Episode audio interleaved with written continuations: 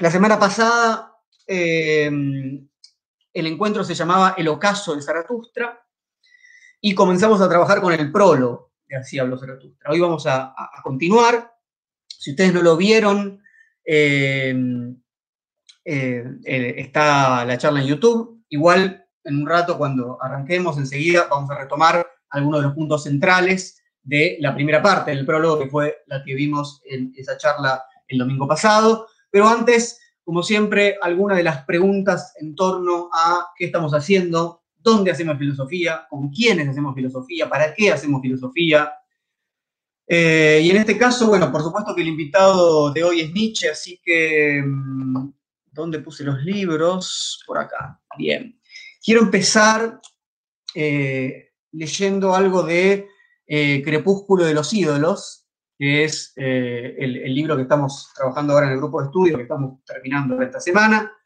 Em, uno de los, eh, de los apartados que está, está en el capítulo Incursiones de un intempestivo, y dice así, se titula De un examen de doctorado, de un examen de doctorado.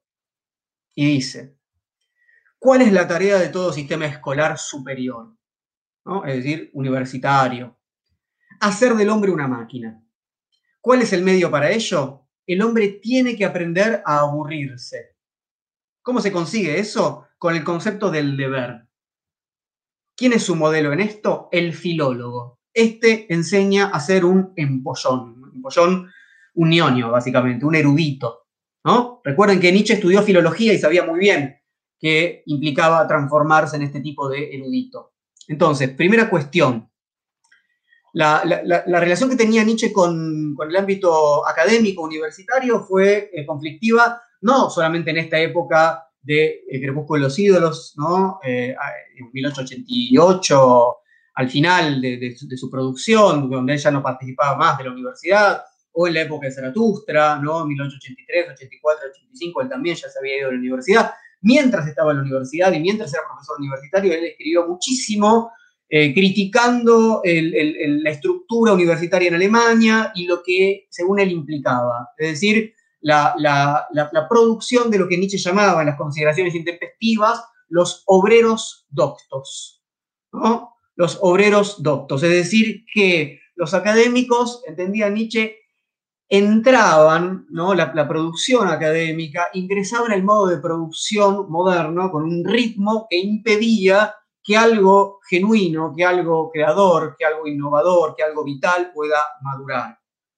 Entonces, ¿por qué es que entran, ¿no? en muchos casos, los estudiantes a las universidades, ¿no? llenos de, preguntas, de vitalidad, de, de espíritu afirmativo, y salen convertidos, en el mejor de los casos, en especialistas. ¿no? ¿Qué es lo que pasa ahí? Bueno, Nietzsche entiende que hay una forma de, la, producción del conocimiento, una velocidad de producción del conocimiento, un estándar en relación a cómo se tiene que escribir, cada cuánto se tiene que presentar, ¿no? Papers, trabajos, etcétera, etcétera. Unas concepciones de objetividad, de neutralidad, de cientificismo, ¿no? Piense que Nietzsche eh, vive el triunfo de las ciencias positivistas, la segunda mitad del siglo XIX. Entonces, eh, esa, condición de, posibilidad de que, de que el saber universitario, técnico, se, em, se haga en algún sentido masivo implica una estandarización y Nietzsche entiende que esa es la condición de posibilidad para que nada nuevo o nada vital pueda efectivamente madurar. Hacen faltas, hacen falta otro, a ver, otro tipo de temporalidad para que algo pueda madurar. Entonces, ¿qué tipo de educación estaba pensando Nietzsche? O sea, si este tipo de educación le parecía que efectivamente implicaba algún tipo de monocultivo, ¿no? algún tipo de, como decíamos, universalización de los estándares, ¿no? las formas de evaluación, las formas de escritura, las formas de producción. ¿En qué estaba pensando Nietzsche? Les leo un poquito más de Crepúsculo de los ídolos.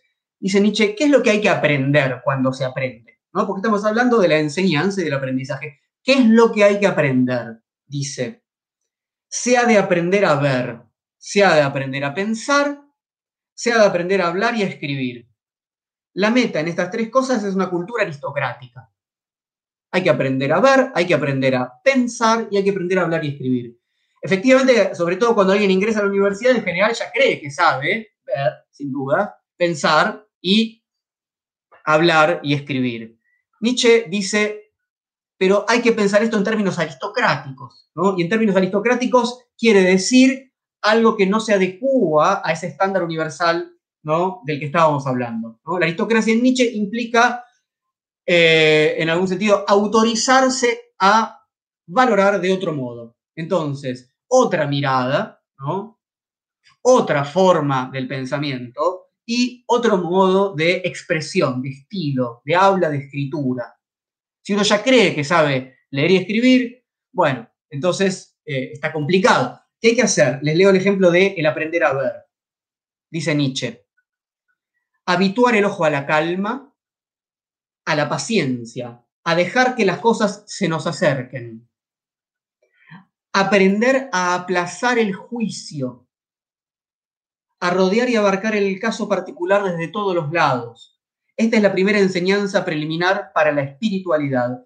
No reaccionar enseguida a un estímulo, sino controlar los instintos que ponen obstáculos, que aíslan. Esto es muy importante. No reaccionar enseguida a un estímulo. Aprender a dejar que las cosas se nos acerquen, aplazar el juicio. ¿Cuál es el problema que tenemos, ¿no? en general, cotidianamente, aún mucho más en la época de Nietzsche? Que rápidamente tenemos que poner nuestro me gusta y nuestro no me gusta, ¿no? Nuestra crítica, ¿no? Y nuestro juicio aparece, ¿no? A una velocidad tan, eh, eh, a, un ritmo tan acelerado que no nos permitimos efectivamente mensurar, pesar las cosas, juzgar las cosas con otra velocidad. ¿Cuál? La que indica la cosa que tenemos que juzgar en relación a nuestro propio modo de hacerlo, por supuesto, pero lo que Nietzsche entiende es que ese encuentro ¿no? entre nosotros, cuando decimos nosotros decimos siempre individuos, grupos, familias, parejas, pueblos, ¿verdad? Todas, las escalas posibles. Entonces el encuentro entre lo que, entre lo que debemos juzgar, no es, no es un problema, ¿no? no está mal juzgar, no hay que no hay que eliminar el juicio, ¿no? Hay que darle al juicio el tiempo que le es necesario. Entonces, ¿por qué voy a apresurarme a decir que sí o que no? Porque los demás están esperando, ¿no? Porque se habla ahora de algo y entonces todo tiene que decir, me gusta, no me gusta, Alberto dijo, no dijo, eh, ¿no? el, libro de moda, la miniserie de moda, bueno, hay que tratar de no em, juzgar aquello que aparece como una presa fácil, hay que aplazar el juicio y dejar que algo empiece a llegar a nosotros, dándole la oportunidad de que efectivamente eso madure, que, eh, pueda, que podamos criar una forma de vida. Para eso hace falta temporalidades diferenciales. No puede haber diferentes formas de vida en el mismo régimen temporal. Entonces, si eso se puede hacer, entonces seguramente se haga en el, en el margen del ámbito académico universitario, que implica una temporalidad estandarizada de acuerdo a los modos de evaluación, etcétera, etcétera. Eh, lo último que quiero leerles al respecto es de este libro de juventud, que se llama Schopenhauer como educador, es la tercera de las consideraciones intempestivas, y eh, es una cita que me gusta mucho leer, donde eh, el joven Nietzsche, que admiraba a Schopenhauer, que fue un, maestro filosófico, ¿no? lo conoció personalmente, pero sí en su obra, ¿no? muy importante para él, decía, bueno, ¿por qué Schopenhauer es un educador? ¿Qué, qué es lo que tiene que hacer un educador en nosotros? ¿no? Les leo.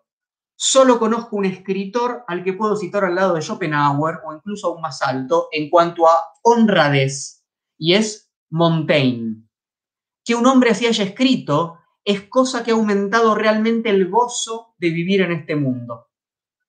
Por mi parte, al menos desde que conocí este espíritu, máximamente libre y fuerte como ningún otro, no puedo decir de él sino lo que él mismo dice de Plutarco. Y esta es la cita de Montaigne sobre Plutarco. Apenas he lanzado una mirada en él y ya me han crecido una pierna o un ala.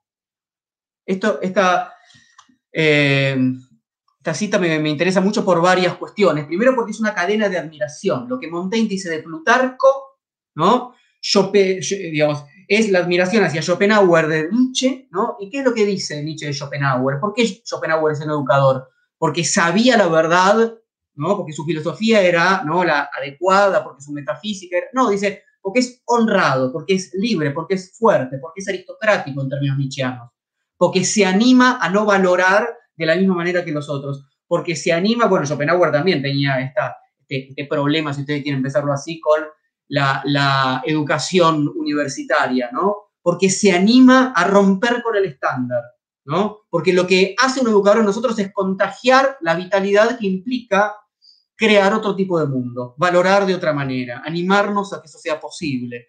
Y eso implica que algo en nuestro cuerpo se transforme. Por eso, apenas uno lanza una mirada en él, nos crece una pierna, nos crece un ala, nos crece una eh, eh, una posibilidad de habitar una perspectiva diferente, ¿no? De, y en algún punto, como, como siempre suelo decir en relación a esta cita, algo que sea medianamente monstruoso, porque si a uno le crece una pierna o a uno le crece un ala, efectivamente eh, ya tan humano no es, ¿no? Y eso es interesante, en tanto Nietzsche, justamente la figura de lo humano le parece ¿no? demasiado pobre, ¿no? Demasiado enferma, demasiado, demasiado acomodaticia respecto a sus estándares, ¿no?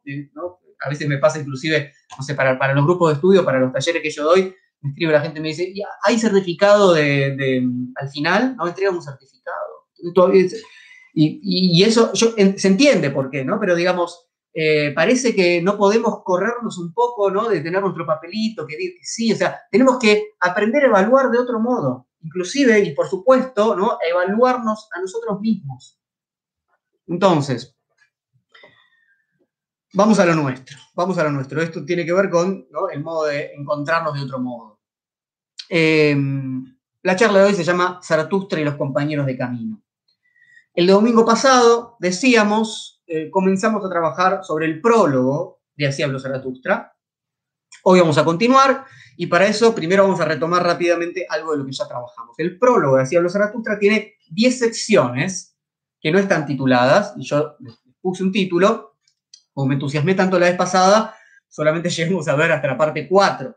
¿sí? Así que vamos a pasar ahora rápidamente por las partes 1, 2, 3 y 4 y vamos a avanzar desde la parte 5 hasta el final. Espero llegar hoy.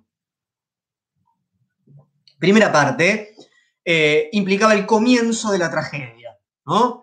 Eh, antes de, que nada, les digo para todas las, personas que están viendo, tanto en el Instagram del Club Cultural Matienzo como en, el, en YouTube, eh, que cuando termine la exposición eh, los leo y pueden hacer preguntas, comentarios, etcétera, etcétera. Así podemos conversar dentro de lo posible, pero ahora no voy a estar prestando atención a eso porque quiero avanzar con, la lectura. Entonces, comienzo. Alejamiento de la patria. ¿no? Zaratustra se va de la patria y se va a su montaña, se va a su caverna y está ahí durante 10 años. Entonces, puede haber transformación si no hay abandono, ¿no? si no hay una distancia. La necesidad del distanciamiento es fundamental en Nietzsche. Y eso tiene que ver con la posibilidad de la afirmación. No me puedo afirmar en el circuito del que hablábamos antes, ¿no? Si participo, si me acomodo, si estoy aceitado en el circuito de los reconocimientos estandarizados, difícil que pase otra cosa. Entonces, hay eh, que poder alejarse, hay que poder vivir en la soledad, hay que poder ser un poco asceta, ¿no? hacer un, trabajo de habitar en el desierto. Esa es una posibilidad de que haya sobreabundancia, pero recuerden que esa sobreabundancia ocurre en la primera parte después de 10 años, ¿no? Es decir, que algo tiene que madurar y esos 10 años implicaban justamente una imposibilidad de darse como tales en otro circuito, ¿no? Donde mañana tengo que mostrar los resultados, ¿no? Entonces, una vez que la sobreabundancia está presente, aparece la necesidad de derramarse en los otros y Zaratustra le decía al sol, decía esto, oh gran astro, ¿qué sería de tu felicidad si no tuvieras aquellos a quienes iluminas? Y esto, dijimos la vez pasada, tenía que ver con que Nietzsche no propone, como a veces se entiende, un camino de abandono de la comunidad para recorrer un camino individual. Nietzsche propone un distanciamiento para poder volver transformado y afirmativo y no seguir siendo esa comunidad en la cual todos nos cuidamos unos a otros para que nada pase. Entonces, para que algo suceda, y cuando decimos algo suceda, hablamos de la afirmación instintiva, ¿no? Hablamos de la salud de la voluntad de poder en términos nietzscheanos. Entonces, hay que distanciarse, volver de otro modo, ¿no? Para transformar lo que entendemos por comunidad. Y volver a hacerlo, y volver a hacerlo, y volver a hacerlo de diferentes maneras. Y eso implica, en términos de la primera parte del prólogo, el ocaso, ¿no? El hundimiento, el ir hacia abajo. ¿Puede un ocaso ser un nuevo comienzo? Nos preguntábamos. Bueno, decíamos que Nietzsche no es un pensador del ocaso como Hegel, sino del mediodía, de la máxima afirmación, del momento donde Nietzsche dice es la hora sin sombra, ¿no? Del mediodía, pero el sol tiene que recorrer los lugares más oscuros para poder llegar al mediodía. Entonces, Zaratustra baja de su montaña. Vamos al punto 2 del prólogo, Dios ha muerto, Zaratustra se encuentra con este viejo santo y este viejo que vivía en una santa choza lo ve a Zaratustra transformado, lo reconoce porque había pasado por ahí 10 años antes y le dice que su ojo es puro y que en su boca no se oculta náusea alguna. ¿Qué implica? ¿Qué condiciones hay que cumplir para no ser un envidioso, para no ser un reactivo, para no escupir veneno, ¿no? para no arruinarles a los otros ¿no? las posibilidades de afirmarse? La, pregunta eh, de Zaratustra, la pregunta de Zaratustra es siempre por el encuentro. ¿Qué pasa en el encuentro? ¿No? Lo que decíamos antes, ¿no? El modo de valorar. Que soy, en tanto, otra vez, individuo, grupo, comunidad, y aquello que voy a valorar, aquello que voy a interpretar, ¿no? Bueno, por, ¿cómo voy a hacer para no escupir mi veneno ante un primer encuentro? ¿Cómo voy a hacer para no, para no hacer lo que pasa ahora en las redes sociales y cada vez que hay una, transmisión siempre pasa? Hay quien dice, ay, Nietzsche no dijo eso, ay, te olvidaste esto, ¿no? ¿Qué pasa para no ser un reactivo está tratando de mostrarle al otro, ¿no? El error, la equivocación, eh, ¿no? Lo que le faltó, ¿no? ¿Qué pasa para, qué nos permite poder conectarnos con lo mejor del otro, con lo más potente del otro? Bueno, para eso hay que estar recorriendo el propio camino, para eso hay que haberse transformado en alguien más afirmativo, haber logrado esa propia afirmación. Eh, entonces, Zaratustra le dice a este viejo santo que ama a los hombres, pero el viejo le dice que él no ama a los hombres porque los hombres son demasiado imperfectos, ¿no? Él ama a Dios.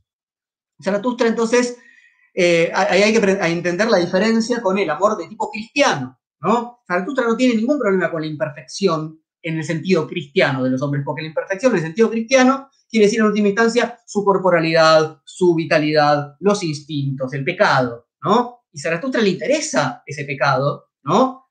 Transvalorado, ya no como pecado, sino como afirmación de la vida. Entonces, el viejo santo les le dice, porque Zaratustra bajaba con un regalo a los hombres, le dice, no les des nada. Es mejor que les quites alguna cosa y que la lleves a cuesta junto con ellos.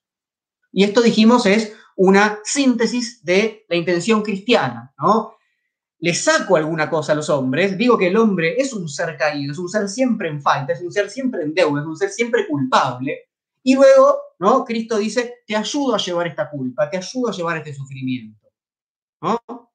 Entonces, ¿qué va a decir Nietzsche? No, no, no, no falta nada, es, un poco espinociano esto, ¿no? No falta nada en, en, lo que el hombre puede llegar a ser. El hombre no tiene necesidad de ningún dios metafísico y de ningún momento sobreterrenal. Entonces, Zaratustra se da cuenta de que para este viejo santo Dios todavía no había muerto. Y entonces Zaratustra no le dice nada del superhombre, porque el mensaje con el que baja Zaratustra es un mensaje para una época, ¿no? El libro de Nietzsche no es un libro para todas las épocas, es un libro que tiene que ver con el diagnóstico contemporáneo que hace Nietzsche en el siglo XIX. Dios ha muerto, ¿no? Durante mucho tiempo Dios no estuvo muerto, ¿no? Eh, se, nos, se, nos, se nos corrió el piso y entonces, y solo entonces tiene sentido ir a decirle a los hombres que ahora sí ¿no? Ya que no hay un norte fijo, podemos crear nuestros propios nortes. Y hay que saber cómo hacerlo. Eso tiene que ver con la maduración de la que estábamos hablando, ¿no? Entonces, Nietzsche, ¿no? encarnado en Zaratustra, viene a anunciar la potencia que eso implica. Punto 3. Zaratustra llega a eh, la, ciudad, donde están reunidos en, en la plaza del pueblo, todos los hombres viendo o a punto de ver cómo un equilibrista va a pasar por una cuerda floja. Entonces, ¿qué, dijimos? Los hombres se juntan a ver cómo otros se ponen en riesgo. Es la sociedad del espectáculo, ¿no? Nadie está ahí aventurándose. Con lo cual ya implica que claramente ese, este discurso va a fallar, Porque para que haya una posibilidad de escucha, hace falta una disposición subjetiva, afectiva, adecuada. Y la disposición de, de ver pasivamente el riesgo del otro no es adecuada para esto, porque Zaratustra viene a dar el mensaje de la, de la, actividad absoluta, del amor a la tierra, de la afirmación de la vida, o sea, yo os enseño el superhombre, ¿no? ¿Qué, qué, qué implica el superhombre? Ser fieles a la tierra, ¿no? Escuchar al sí mismo, escuchar al cuerpo y no al alma metafísica, ¿no? No a eh, los sacerdotes que nos piden debilitar al cuerpo, ¿no? Eh, castrar al cuerpo, purificarse de la contaminación de los instintos, porque eso es debilitar la vida, porque no hay nada más que cuerpo, porque no hay nada más que tierra.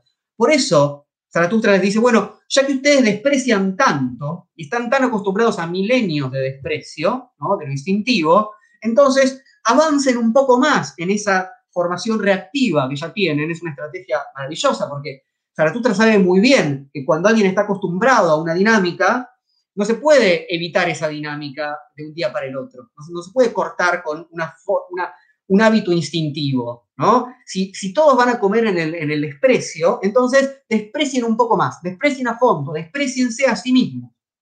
Y eso es lo que Zaratustra llama ahí la hora del gran desprecio. Desprecien lo que llaman virtud, desprecien lo que llaman felicidad, que es el lamentable bienestar, ¿no? que no pase nada, una especie, algo que se acerca un poco a la pulsión de muerte, ¿no? Sentido freudiano, y desprecien a lo que llaman razón, porque no va a haber transformación si no hay un modo de valorar diferente, ¿no? Entonces, no se puede seguir valorando igual sin despreciar, ¿no? ¿Qué es valorar? Apreciar y despreciar, sí y no, sí y no. Entonces, si valoro igual, pero al mismo tiempo no quiero tener, ¿no? mis, fundamentos, ¿no? Aseguro y al mismo tiempo quiero cambiar, bueno, eso no va a ser una gran transformación. Transformarse implica, sí o sí, valorar de otro modo. Entonces, cuarto punto, el hombre una cuerda sobre un abismo. Este discurso ya no es del superhombre como en el punto 3, sino que es sobre el hombre.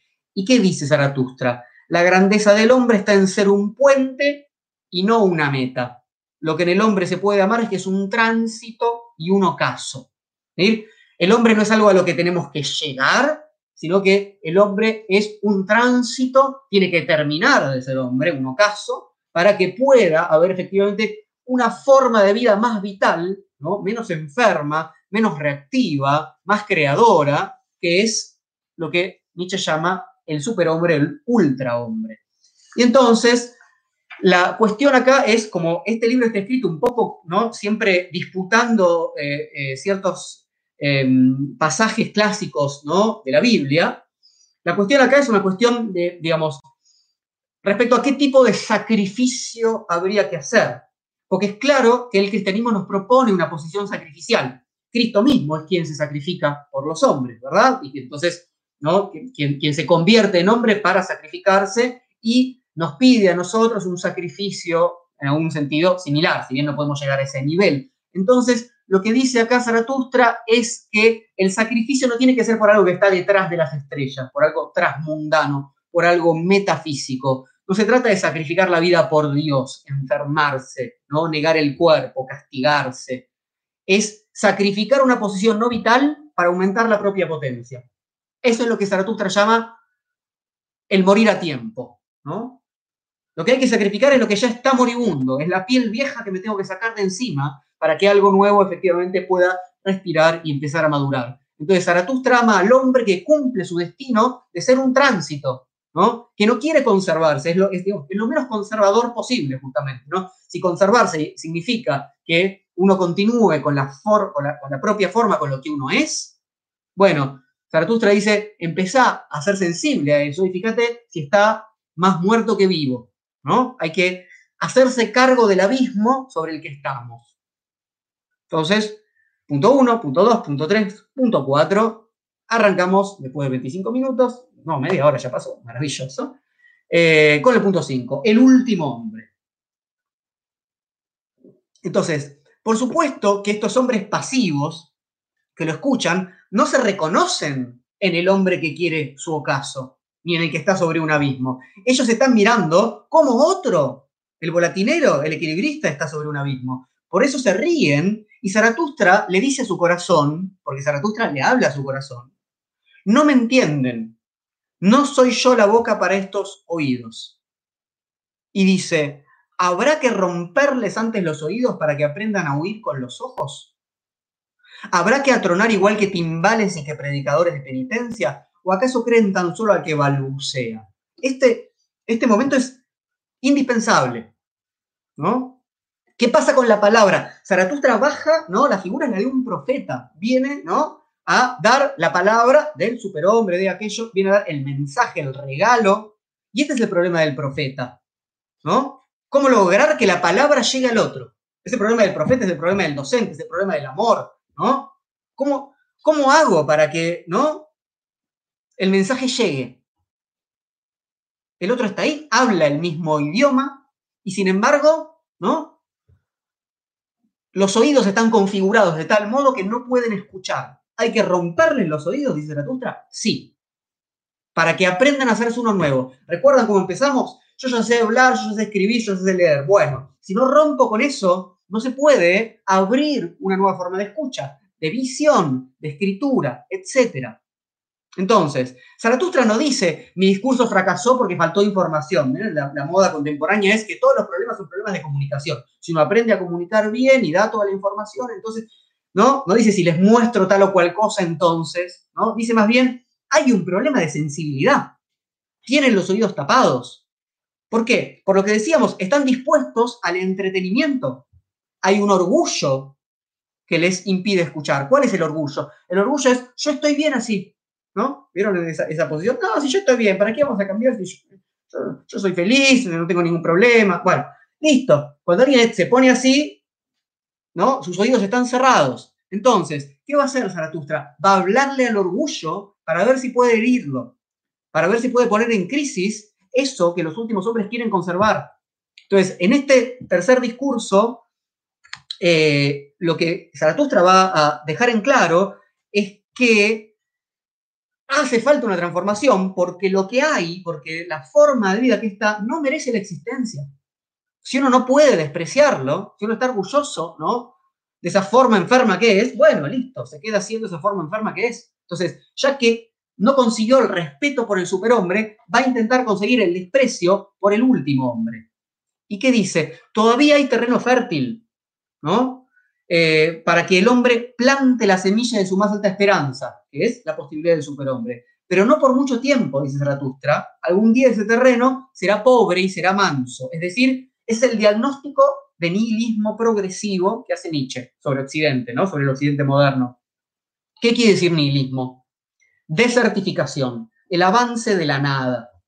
Es como ¿no? Supongo que habrá lectores de La historia interminable de Michael Ende o habrán visto la película La historia sin fin, ¿no? Avanza la nada y recuerdan que cuando avanza la nada no, no se puede imaginar otros mundos, ¿no? Ahí esos mundos eran fantasiosos, sin duda, pero en, el, en, Nietzsche, si bien la cosa no queda en el ámbito de la fantasía, sí tiene que ver con la posibilidad de, de ficcionar, de crear mundos. Entonces, cuando, cuando ya no hay posibilidad de ficcionar, cuando ya no hay posibilidad de crear, ¿no? Y recordemos lo que dice todo el tiempo eh, Zizek y, y Frederick Jameson, ¿no? Eh, en relación al capitalismo, ¿no? Ya no podemos imaginar el fin del capitalismo, sino solamente el fin del mundo, ya no podemos imaginar otro mundo. Bueno, Nietzsche está disputando eso, pero no solamente en el sentido de la imaginación fantasiosa, sino en la creación, en la interpretación, en la transformación de las relaciones, ¿no? Sociales, políticas, afectivas, etc. Frase, entonces, famosísima, y que es la que yo puse como invitación para el encuentro de hoy, en esta sección 5 del prólogo. Yo os digo, es preciso tener todavía caos dentro de sí para poder dar a luz una estrella danzarina. Yo os digo, vosotros tenéis todavía caos dentro de vosotros. ¿Sí? La vitalidad del terreno fértil es el caos, o sea, la falta de determinismo, el quizás, el quizás. Pero, por supuesto, no porque Nietzsche quiera el caos como finalidad. Quien cree que Nietzsche quiere el caos, no, no leyó casi nada de Nietzsche, ¿no? El caos es condición de posibilidad para armar algo, ¿no? Para madurar algo. Una forma de vida no es un caos, un caos es, ¿no? Ninguna forma, justamente. Entonces, El tema es que si todo está tan ordenado, porque el, problema con el último hombre, si quieren decirlo de otra manera, ¿no? Su modo de producción, ¿no? El, modo de estar inserto en un circuito, la búsqueda de certezas, la seguridad, etcétera, etcétera. Entonces, bueno, a pesar de eso, ¿no? Hay caos, hay un borde de caos, hay, algunos, ¿no? algunos momentos, algunos eh, chispas, ¿no? Eh, bueno, eso, de ahí tiene que tirar, digamos, porque hay que entender esto. Zaratustra no le habla a los hombres en tanto individuo. Zaratustra le habla al caos que hay en cada uno de ellos, a la posibilidad de una vida. Y le dice, ¿no? Empezá a firmarte, ¿no? Empezá a firmarte y no te acomodes, ¿no? Al modo de vida de ese individuo, ¿no? Le dice a cada fragmento de vida que está dentro de cada individuo, ¿no? A cada instinto que podría, ¿no? Encontrar otro tipo de alimento. Entonces, todavía hay vitalidad suficiente, ¿para qué? Para que se puedan despreciar. Cuando todos sean últimos hombres completamente, ya va a ser tarde. ¿Por qué? Porque el último hombre no ve nada por delante. ¿Por qué el último hombre se llama último hombre? Porque es el último, ¿no? Llegué, ¿no? Soy el último. Toda la historia de la humanidad, eh, ¿no? Es, bien hegeliano esto, ¿no? Termina en mí, ¿no? Termina en, en el hombre burgués, europeo, etcétera, etcétera. Y no hay nada por delante. Si esto es lo mejor, ¿no? Entonces, si miro para atrás, veo el desastre en nosotros, ¿no? Los salvajes, ¿no? Los, bárbaros, etcétera, etcétera. Pero ya está, no hay una posición mejor que esta, no hay una vida mejor que esta. Si nosotros inventamos la felicidad, dicen los últimos hombres, ¿no? Entonces, otra vez, Nietzsche está disputando la misma idea de fin de la historia, de que ya no hay nada por transformar. Entonces, ¿qué dice? ¿Qué, le, qué los últimos hombres? ¿Qué es amor? ¿Qué es creación? ¿Qué es anhelo? ¿Qué es estrella? ¿No? Así pregunta el último hombre, dice Zaratustra. ¿Por qué? Porque ya ni saben lo que es el deseo, ni saben lo que es la afirmación instintiva, ¿no? Ni saben lo que es el amor en términos, ¿no? Entonces, el último hombre opera empequeñeciendo todo. En lugar de querer su ocaso, quiere conservarse. Dice Zaratustra, es el que más tiempo vive, es indestructible y es un parásito, como un pulgón. No sabemos, para, el último hombre ya no sabe para qué quiere vivir, pero quiere vivir mucho, ¿no? Entonces va al médico una y otra vez. Bueno, nosotros hemos inventado la felicidad, dicen los últimos hombres, que es la felicidad que antes denominamos el lamentable bienestar. Es la postura conservadora de quien no quiere problemas, de quien no quiere crear, de quien no quiere aventurarse, de quien no quiere una vida peligrosa. Han abandonado las comarcas donde era duro vivir, dice Zaratustra, pues la gente necesita calor, la gente ama incluso al vecino y se restriega contra él, pues necesita calor.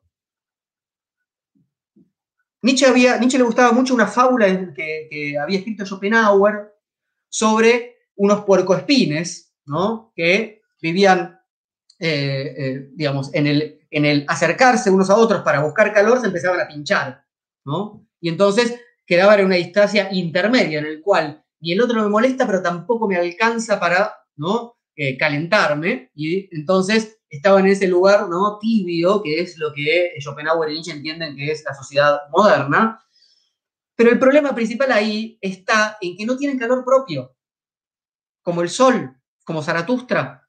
La pregunta es, ¿por qué me acerco al otro? Si yo me acerco al otro por, por la falta, por la necesidad, ¿no? porque no tengo calor, en lugar de por la sobreabundancia, entonces me acerco envenenado, entonces me acerco para enlazar una relación de compasión, ¿no? Y después quejarme porque el otro me domina, por ejemplo, ¿no? Me acerco y digo, bueno, no soy nada, ayúdame, ayúdame, ¿no? Eh, no, me quiero, ay, ahora estás, tenés demasiado influjo sobre mi vida, y, bueno, para que eso no suceda, para que esa no sea la única dinámica posible, entonces hay que salir de la posición de último hombre. El último hombre es cuidadoso, quiere su pequeña salud. La pequeña salud es un modo ¿no? de que su vitalidad no aflore. ¿Qué hacemos para evitar que nuestra vitalidad aflore? Nos envenenamos, dice Nietzsche. Nos adormecemos. Usamos narcóticos, inclusive para morir, ¿no? el último hombre forma parte de una sociedad anestesiada. Leo otra vez. Un poco de veneno de vez en cuando, eso produce sueños agradables. Y mucho veneno al final para tener un morir agradable. El último hombre sueña su muerte, ¿no? Desea su muerte como un dormirse y no volver a despertarse más, ¿no? Y así vive su vida, ¿no? Narcotizado, anestesiado. ¿Cuál es uno de esos, eh, eh, uno de esos eh, narcóticos que se utilizan a diario? El trabajo. El hombre moderno trabaja no porque haya creación, sino para entretenerse. Pero no trabaja demasiado para no cansarse, porque no hay nada muy heroico en el último hombre. La mediocridad del último hombre no lleva a los extremos, ¿no? ni de riqueza, ni de pobreza, ni de mandato, ni de obediencia. Todo eso sería demasiado molesto. ¿no? no hay más amos y esclavos. No hay más mandato y obediencia. Para Nietzsche la vida es siempre mandato y obediencia. El último hombre es el que zafa, ¿no? Es el que se hace el que manda o se hace el que obedece, pero en realidad le interesa, ¿no? Que no suceda nada. Nietzsche enlaza todo esto, por supuesto, con la modernidad, la democracia, la igualdad individual. Todo eso implica para Nietzsche el fin de la vida heroica o el fin de la vida aristocrática. Fíjense, les leo un poquito. Ningún pastor y un solo rebaño. Todos quieren lo mismo todos son iguales. Quien tiene sentimientos distintos marcha voluntariamente al manicomio. ¿No? Ojo, ningún pastor y un solo rebaño, porque ya no hay un Dios al que seguir, pero no se abandona por eso la seguridad del rebaño. En la modernidad solo hay hombres iguales o locos. Ahí lo tenemos a Descartes, ¿no? Cuando en, los encuentros que hemos hecho en Filosofía de la Obra sobre historia de la locura en la época clásica, de Foucault, siempre trabajo ahí la lectura que hace Foucault de la primera meditación metafísica de Descartes, donde Descartes, en su camino hacia el cogito, ¿no? hacia, hacia el sujeto, como fundamento, pero que en última instancia es, la concepción del sujeto moderno, impide ¿no? que la locura forme parte, ¿no? descarta la locura en la mitad de la duda metódica. Entonces, o hay locura o hay efectivamente eh, igualdad. Y la igualdad es lo que hemos llamado la otra vez el monocultivo, ¿no? En otro tiempo, dice Zaratustra, todo el mundo desvariaba. Si no había esta homogeneización, esta universalización. Los últimos hombres son tan, viven en una vida tan poco intensa que aun cuando discuten, ¿no? Eh, enseguida se reconcilian. Dice, de lo contrario, ello estropea el estómago. La gente tiene su pequeño placer para el día y su pequeño placer para la noche. Es ¿Cuál es, la característica principal del hombre? Que todo es pequeño. Los pecados son pequeños, los riesgos son pequeños, las formas de afirmarse son pequeñas. Porque, ¿cuál es el inconveniente? Mientras estamos vivos, los instintos se afirman de una u otra manera. porque, hay, porque hay vida. El último hombre es una forma muy baja de la vida, de tal manera que sea todo pequeño y que entonces no se corra el riesgo de la transformación. Porque la transformación, ¿cuándo ocurre? Cuando algo cobra ¿no? cuantitativamente tanta importancia que puede virar, ¿no? que puede mutar, que puede transformarse. Pero para evitar toda mutación, toda creación, toda transvaloración, mantengo los niveles muy bajos y eso es lo que hacen los narcóticos. Entonces, y eso es lo que hace ¿no? un lamentable bienestar, una felicidad tranquila.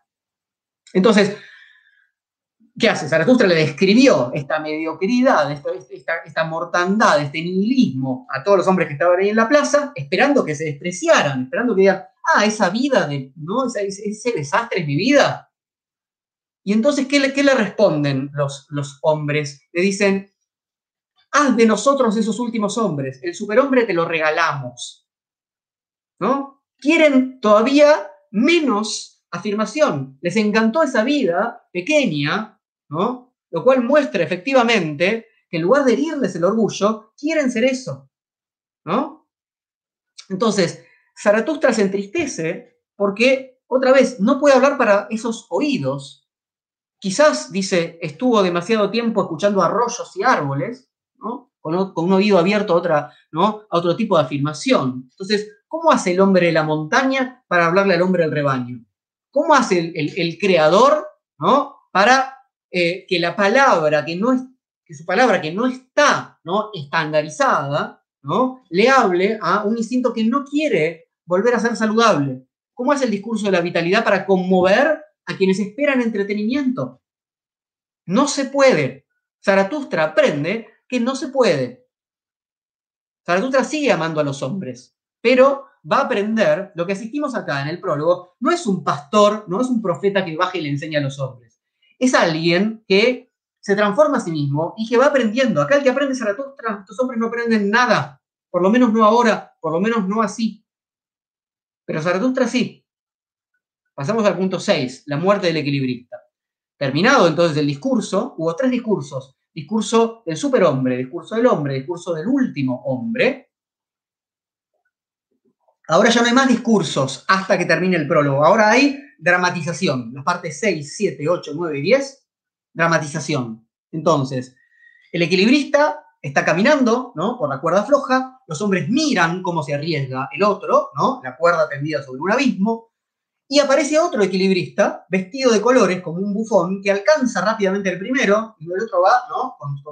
Con, la, no sé cómo se llama, ¿no? el, palo que utilizan para mantenerse el equilibrio, todo, y el otro va sin nada, saltando y bailando y, caminando rápido, ¿no? Liviano y divertido. Y le grita, le dice, correte, correte, que esto es para los que nos arriesgamos. Entonces, eh, le dice, bueno, si vos no te corres, le cerrás el paso a uno mejor. Cuando lo alcanza este bufón al, equilibrista que estaba avanzando lentamente, pero estaba avanzando, lanza un grito como si fuera un demonio y salta por encima del equilibrista. El equilibrista entonces, ¿no? el otro le salta por encima, perdió la cabeza y el equilibrio. Y entonces cae. Bueno, una imagen es, muy complejo, por lo menos para mí exactamente, ¿qué, ¿qué implica este bufón? ¿Qué implica este personaje que puede efectivamente pasar por esa cuerda floja? ¿no? Porque tengamos en cuenta que el equilibrista es alguien mucho más valiente ¿no? que los hombres que miran al equilibrista, sin dudas. Pero acá aparece algo que directamente ¿no? sospechamos que no es del ámbito de lo humano, ¿no? está mucho más lejos de eso, que es más vital, que es más danzarín, etcétera que se burla en algún sentido, ¿no? Y que le dice, no, más rápido hay que pasar por acá en algún punto. Entonces, quizás eso es justamente una voluntad de poder todavía demasiado eh, fuerte, ¿no? Como, cuando ¿no? alguien puede estar pasando por un rápido en un río, pero de pronto viene una, una, luz y bueno, te lleva puesto la luz. Entonces, después vamos a ver que reaparece en el prólogo un poquito más adelante este, este diablo bufón que lo amenaza también a Zaratustra. Entonces, cae el equilibrista, todos los hombres se corren porque tienen miedo, ¿no? Están ahí mirando, ¿no? Son miedo esa gente que mira de lejos, pero no quiere, bueno, que pase nada. Entonces, en cambio, Zaratustra se queda, el cuerpo del equilibrista le cae al lado, maltrecho, pero todavía no muerto. Entonces, el equilibrista lo ve a Zaratustra y le pide que ese diablo, que es el que vio ahí arriba, no lo arrastre al infierno, porque cree que ya va a morir. Zaratustra le dice, por mi honor, amigo, todo eso de que hablas no existe. No hay ni diablo ni infierno. Tu alma estará muerta más pronto aún que tu cuerpo, no temas nada. ¿no? Está claro que para la posición de Zaratustra, el mundo, ¿no? el mundo post-metafísico, no hay cielo, no hay infierno, no hay alma, alma separable, ¿no? alma como una entidad independiente del cuerpo. Alma es un nombre para nombrar algo que está en el cuerpo, dice después más adelante Zaratustra entonces el alma va a morir antes que el cuerpo, el equilibrista lo entiende, ¿no? Entonces la muerte como tal no es una pérdida eh, absoluta porque no hay una dignidad humana y divina, ¿no? Esta cosa de, bueno, la vida es sagrada. ¿Qué quiere decir que la vida es sagrada? Bueno, en tanto hay que afirmar lo que la vida es, está bien, uno puede pensar nichenamente algo del orden de la sacralidad de la vida, pero la vida es sagrada porque le pertenece a Dios, porque es un alma, porque es más divina que terrenal, no. ¿No? Entonces, eh, como, el equilibrista tiene miedo de, digamos, de, su debilidad, del error que cometió, ¿no? de, que está por morir, Zaratustra le dice esto, no hables así. Tú has hecho del peligro tu profesión, en ello no hay nada despreciable. Ahora pereces a causa de tu profesión, por ello voy a enterrarte con mis propias manos. No hay nada despreciable si uno en el camino del peligro cae. Lo despreciable son todos los otros que están mirando, los que miran la escena, los que no hacen, los que nunca se ponen en una posición en la cual puedan caer. Si uno nunca se pone a sí mismo en una posición ¿no? en la cual pueda caer, ¿no? si uno cae siempre bien parado, bueno, eso quiere decir que no hay ningún riesgo y ninguna posibilidad de transformación. El equilibrista entonces muere agradecido por esta mano tendida de Zaratustra hay que entender que no es una escena de compasión, es una escena de admiración de la vitalidad mutua entre dos que se arriesgan, como lo que sucede entre dos guerreros. Recuerden la importancia de la figura del guerrero Nietzsche. ¿no? Un guerrero puede admirar al otro guerrero, aunque sea. Su enemigo, justamente, pero, ¿no? A quien no se atreve a dar ningún tipo de batalla. Entonces, punto 7. La noche del sinsentido. Con el atardecer, el pueblo se dispersó, pues hasta la curiosidad y el horror acaban por cansarse, dice Zaratustra, ¿no? Lo que están mirando ahí. Ya vimos que los hombres, ¿qué hacen a la noche? Se retiran a la seguridad de sus hogares, ¿no? En cambio, Zaratustra olvidó el tiempo sentado al lado del cadáver del equilibrista. Piensa en la escena, ¿no? Está el cadáver del equilibrista, ¿no? Que ya se está enfriando, está Zaratustra ahí, los demás hombres se van. Es la noche del sinsentido. ¿Qué pasó? Dice Zaratustra. Pesqué un cadáver y ni un solo hombre. Zaratustra como pescador de hombres, como Jesús iba a buscar ¿no? ese pueblo para llevarlo en algún sentido hacia el superhombre. El pueblo se fue a dormir, antes se habían reído, se habían burlado, no lo habían entendido y encima está con un cadáver. El fracaso es absoluto. ¿Para qué bajó Zaratustra? Para conectarse con lo más vital de los hombres, para hablarle a lo más vital de los hombres. ¿No? ¿Con qué está? Con un cadáver uno puede decir, bueno, no puede haber mayor fracaso que ese, pero al mismo tiempo, lo más vital del, hombre y el riesgo que puede implicar el ocaso son uno. Y Zaratustra dice, siniestra es la existencia humana y carente aún de sentido, un bufón puede convertirse para ella en la fatalidad. Cuando dice siniestra, el término ahí en alemán es unheimlich, es un término quienes sean lectores de Freud conocerán, ¿no? Se suele traducir por lo ominoso, siniestro también, ¿no? Quiere decir que un, Jaime tiene ahí el, eh, ese Jaime es, el, es como el home, es el hogar, ¿no? Entonces, es algo que no, e, el hombre no está en su casa, hay algo ahí terrible en la existencia del hombre, la existencia del hombre implica, ¿no? El sinsentido. Acá está, digamos, si ustedes quieren ya, el existencialismo, ¿no? Es decir, la existencia del hombre ¿no? es este sinsentido y cuando uno ¿no? pasa por, ese, ¿no? por, esa, por esa cuerda, cuando uno, cuando uno efectivamente vive ¿no? el, el riesgo del sinsentido, la relación entre el ser y la nada, bueno, puede pasar esto, efectivamente. Entonces, em, hay que ser capaz de soportar esa fortaleza del bufón. El problema acá para Zaratustra es ¿no? En esta noche del sinsentido, en este momento de soledad, es que él está todavía muy lejos de los hombres. Dice, todavía estoy muy lejos, mi sentido no habla sus sentidos. Para los hombres yo soy todavía algo intermedio entre un necio y un cadáver. ¿no? Un necio, narren, de hecho es el mismo término, ya que hablamos hace un rato de historia de la locura, ¿no? en la época clásica de Foucault, das Narrenshift, la nave de los locos, el primer ¿no? Eh, capítulo de la tesis de, Foucault, de Historia de la Locura en la época clásica. ¿no? Narren es un, necio, un loco, pero es también un sinsentido. ¿no? Para el sentido de los hombres, lo que yo les propongo es un sinsentido. ¿no? Entonces, ¿cómo puedo efectivamente, estamos ¿no? en, en el mismo problema, es todo el problema del prólogo, ¿no? ¿Cómo puede conectar ¿no? un sentido que ya está demasiado debilitado, ¿no? entrampado en un circuito eh, conforme con eso, etcétera, etcétera, ¿cómo puede un sentido cual sea afirmativo conectar con eso? Porque desde la perspectiva de los últimos hombres es un sinsentido, es un loco, ¿no? Dice tonterías, no habla, ¿no? Eh, eh, no le habla a nuestros instintos. Entonces, la oscuridad de la noche en la que está Zaratustra acá implica el sinsentido, ¿no? Muestra el sinsentido de la, de la comunicación con los hombres, ¿no? Muestra que no, Zaratustra no tiene sendas claras por las que continuar su enseñanza. Recién acaba de empezar la cosa, todavía estamos en el prólogo y Zaratustra está ¿no? en un lugar de, de fracaso y de pérdida. Pasemos entonces al punto 8. Criaturas de la noche. Con el cadáver a cuesta, Zaratustra comienza su camino. Y por la ciudad.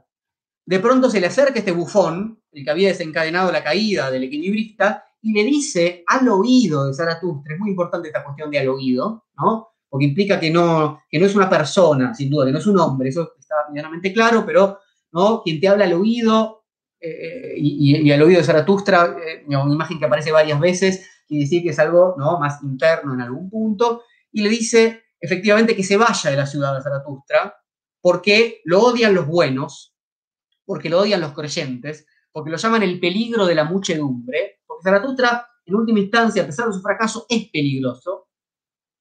El bufón le dice que corre peligro de muerte a Zaratustra, no por él, por el odio. En la puerta de la ciudad, entonces, Zaratustra encontró a un grupo de sepultureros. Está en los márgenes, en las puertas de la ciudad, ¿no? Está con el cadáver. Y los sepultureros, cuando se encuentran a Zaratustra, le dicen que Zaratustra es como ellos. Dicen que carga un perro muerto, un cadáver demasiado sucio para ellos. La, figura del sepulturero se acerca mucho, se parece mucho a lo que Nietzsche indica varias veces en relación a lo que hacen los filósofos. ¿Qué hacen los filósofos? Viven de la letra muerta, viven de lo que pensaron otros. Si encuentran un pensamiento vivo, lo entierran primero antes de poder pensar. No pueden pensar con nada vivo. Esa es la crítica que hace ¿no? Nietzsche a la filosofía, sobre todo a la filosofía de tipo platónica, de tipo metafísica, ¿no? que, que, que si no eleva algo a la eternidad, a la muerte, porque la vida, ¿no? que hay transformación, cambio, movimiento, devenir. Entonces, los filósofos viven de enterrar lo que estaba vivo y sin embargo no se aventuran en su propia montaña. Están en ese margen, ¿no? No pertenecen ni completamente a la ciudad, ni logran ¿no? el trabajo ascético de realizar su propia creación. Entonces Zaratustra se aleja, deja a los sepultureros y ya se encuentra entre bosques, ¿no? ciénagas, y de pronto para en una, en una casa, ¿no? Porque tiene hambre. Dice, había oído demasiado el hambriento aullido de los lobos. Y Zaratustra dice, tengo hambre. ¿Qué está pasando? Bueno, el hambre de Zaratustra dice es caprichosa, lo asalta Zaratustra como un ladrón, ¿no? Durante todo el día dice no se presentó y ahora vuelve repentinamente. ¿Qué pasó? Bueno, el hambre tiene que ver ¿no? con la posibilidad de un estómago, con la posibilidad de que haya algo que comer. En la ciudad no hay nada que comer porque todo está muy demasiado muerto. ¿no? Y Zaratustra se contagia de la vitalidad de los lobos. Pensemos la, escena, ¿no? una escena nocturna, de noche. Zaratustra viene con un cadáver, está en el medio de bosques, ciénagas y aullan los lobos. ¿Qué sentimos nosotros? Miedo, porque somos que últimos hombres. En cambio, Zaratustra se contagia de esa vitalidad. Es como un guerrero entre guerreros, ¿no? Le da hambre. Y entonces toca la puerta en una, en una casa, es como una escena paralela a la anterior, con el, ¿no? Termina en un bosque, al comienzo, en el punto 2 del prólogo, pero ahora no es el mismo viejo. Sin embargo, el viejo trae luz, igual que los sepultureros, lo cual implica, Zaratustra viene caminando oscuras, ¿no? Como los lobos. Y Zaratustra le pide de comer y de beber, ¿Y qué hace? El viejo le trae pan y el viejo le trae vino. ¿Eh? Suena Cristo, ¿verdad? Suena. Y le dice a Zaratustra que le dé también a su compañero, al que está muerto. Y Zaratustra le dice, no, pero si está muerto, no va a comer nada. Y el viejo le dice, bueno, acá se hace lo que yo digo. Si yo te doy y te digo que le das de comer a tu compañero, le das de comer a tu compañero. Dice, quien llama a mi casa tiene que tomar también lo que le ofrezco. ¿No? Es, bueno, Derrida llamaría hospitalidad condicionada, ¿no? Se pone determinadas condiciones pero tiene que ver con la lógica misma de la compasión, ¿no? Ayuda al otro para ganarme, ayuda al otro para sentirme mejor.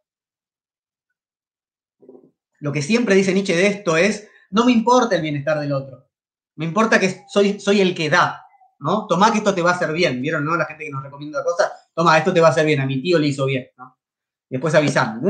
No, quieren ni, ni, saber, ¿no? Lo que, lo que a uno le puede suceder. Entonces, Zaratustra siguió caminando oscuras, guiado por las estrellas, pues estaba habituado a andar por la noche y le gustaba mirar a la cara todas las cosas que duermen. ¿no? Y si bien no se protege de los lobos, sí protege el cadáver de ellos. ¿no? Y se tendió en el suelo y se durmió, cansado el cuerpo, pero serena el alma. ¿no? Pone el, cadáver en, en el hueco de un árbol. Instagram está por cortar, vamos a volver a conectar para poder terminar. eh, los de YouTube tengan un poco de paciencia. Mientras volvemos a conectar en Instagram.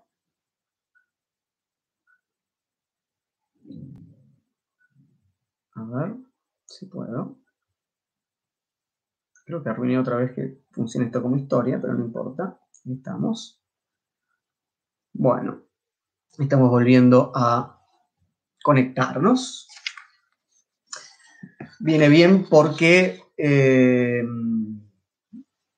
nos quedan los puntos 9 y 10. Y con eso ya terminamos y vamos una hora, así que esta vez creo que la cosa va, a funcionar más o menos bien en ese sentido.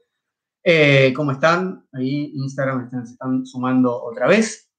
Entonces, venimos de eh, la noche del sinsentido y luego las criaturas nocturnas. Y yo quiero pensar dentro de las criaturas nocturnas a los lobos, a Zaratustra, a este viejo, a los sepultureros, toda una serie de criaturas nocturnas que efectivamente eh, lo, lo, ponen a Zaratustra en un lugar ¿no? que implica de a poco una revitalización, ¿no? Tiene hambre, recibe comida, eh, se pone a descansar, Zaratustra está todavía muy debilitado, quizás sea la, ciudad lo que lo debilitó. Y llegamos al punto 9, que tiene como título, los títulos que yo le puse a, estos 10 eh, secciones del prólogo, compañeros de viaje, que es, como entenderán, el, el título de este encuentro, Zaratustra y los compañeros de viaje, con lo cual acá llegamos a un momento fundamental. Entonces, Después de un buen descanso, Zaratustra se despierta, renovado, y ve dentro de sí una nueva verdad. Les leo. Una luz ha aparecido en mi horizonte. Compañeros de viaje necesito, compañeros vivos, no compañeros muertos ni cadáveres, a los cuales llevo conmigo a donde quiero. ¿No? Esto Nietzsche ya lo había dicho, por ejemplo, muy claramente en La ciencia jovial, en la Gaia Ciencia, ¿no? Quienes quieren seguirme a mí tienen que seguirse a sí mismos. ¿no? El sacerdote o profeta clásico solamente puede llevar a moribundos, a muertos. Nadie vital va a seguir al otro en forma de rebaño. ¿no? Nadie tomado por la gran salud va a ser un seguidor. ¿Quién es un seguidor? Aquel que no encuentra su norte. Entonces necesita que otro se lo indique. Insisto, no es solamente para individuos, es también para pueblos, es también para grupos, es también para culturas. Una cultura ya debilitada, enferma, es la que necesita de otra forma de valorar. Vuelvo a leer, una luz ha aparecido en mi, horizonte, no hable al pueblo, Zaratustra, sino a compañeros de viaje. Geferten es el, es el, término en, alemán, eh, Fahrer eh, implica ¿no? Eh, recorrer, caminar, recorrer sobre todo, ¿no? viajar, ¿no? Geferten. Zaratustra no debe convertirse en pastor y perro de un rebaño. Entonces ahí está la relación entre el pastor, el, ¿no? perro y eh, la, concepción arrebañada. Entonces, eso nos permite pensar un poco qué es lo que falló el discurso preliminar. No fue lo que dijo Zaratustra, sino a quién se lo dijo. Zaratustra se dirigió al pueblo, configurado como tal, el pueblo nunca puede ser un receptor adecuado para el discurso del superhombre. Entonces, ¿qué hay que hacer? Hay que encontrarse con los otros de otra manera. Esto es, me, voy a detener un poco acá porque esto es fundamental para mí al menos, ¿no? Lo que nos puede enseñar Zaratustra, ¿no? Esto lo sabemos, lo sabemos, pero hay que, ¿no? hay que pensarlo, hay que conceptualizarlo, etcétera, etcétera. Es decir, el otro no es siempre el mismo o sea, el otro es en relación a la disposición, ¿no? En la que está. Entonces, vieron que hay, un montón, hay, una serie de personas que conocemos que parecen siempre que son últimos hombres en el sentido de que, bueno, no hay nada les hacen ella, ¿no? Siempre se, se comportan igual, hacen oídos sordos si no quiere de alguna manera llegar a ellos, no hay manera. Pero de pronto, ¿no? Por ahí uno los vio siempre en un grupito, en una bandita, en, una, mesa familiar, en la oficina, y de pronto uno se los encuentra en otro lado y tiene una conversación y dice, ah, pero mira, mira lo que está pasando acá. ¿no? Este no es el Juancito que yo conocía, esta no es la persona, esta no es... Bueno, ¿qué pasa ahí? Efectivamente, que hay una, hay, hace falta un dispositivo, es lo que el psicoanálisis lo sabe muy bien, ¿no? Hace falta un dispositivo adecuado, ¿no? Para que una escucha, ¿no? Pueda empezar a articularse, para una transformación sea posible, para que algo empiece a aflorar, etc. Hace falta un dispositivo, hace falta una forma de acercarse al otro que no esté en el, el modo en el que en general se comporta con los demás, ¿no? Por eso yo siempre suelo decir, ¿Sabes qué? Deja de discutir con tu, no sé, compañero de oficina, con tu tío en la reunión familiar, porque cuando, cuando esas personas están en esta disposición, no, pero estos son así, estos son así, no sé qué, no hay nada que uno diga que haga mella. En cambio, efectivamente, cuando uno los, los saca, los lleva a otro lado, les permite empezar a disponerse de otro modo, ahí sí, por ahí, ahí sí hay una posibilidad. Pero para eso hay que saber de qué modo, ¿no? Pero esto, funciona es, eh, eh, es, lo mismo que cualquier tipo de seducción. ¿no? Como eh, hay que poner la música adecuada, ¿no? el paisaje adecuado, la temperatura adecuada, el alcohol adecuado, etcétera, digamos, ¿no? La misma persona, ¿no? Que uno dice, donde no pasa nada, de pronto pasan un montón de cosas. Entonces, ¿qué pasa? Que no somos una unidad cerrada, una conciencia con ideas. No, no, no. Somos, ahí ya la cosa se vuelve un poco deliciana, pero tiene mucho que ver, ¿no? es toda la composición, ¿no? Fisiológica, geográfica, alimenticia, etcétera, etcétera. Entonces, para incitar a muchos a apartarse del rebaño, para eso he venido, dice Zaratustra. Pueblo y rebaño se irritarán contra mí. Ladrón va a ser llamado por los pastores, Zaratustra. Digo pastores, pero ellos se llaman a sí mismos los buenos y los justos digo pastores, pero ellos se llaman a sí mismos los creyentes de la fe ortodoxa. Entonces, ¿por qué llaman a Zaratustra el ladrón? ¿No? Porque Zaratustra ¿no? se va a llevar, ¿no? si todo sale bien, se triunfa en algún punto, ¿no? el rebaño, pero no se los va a llevar para hacer otro rebaño. No se trata de terminar con un tipo de formación arrebañada para ¿no? cambiar a otro tipo de formación arrebañada. Se trata de que cada uno pueda empezar a recorrer su camino y que en última instancia eso se vaya ordenando hacia el camino propio del ultrahombre, del superhombre.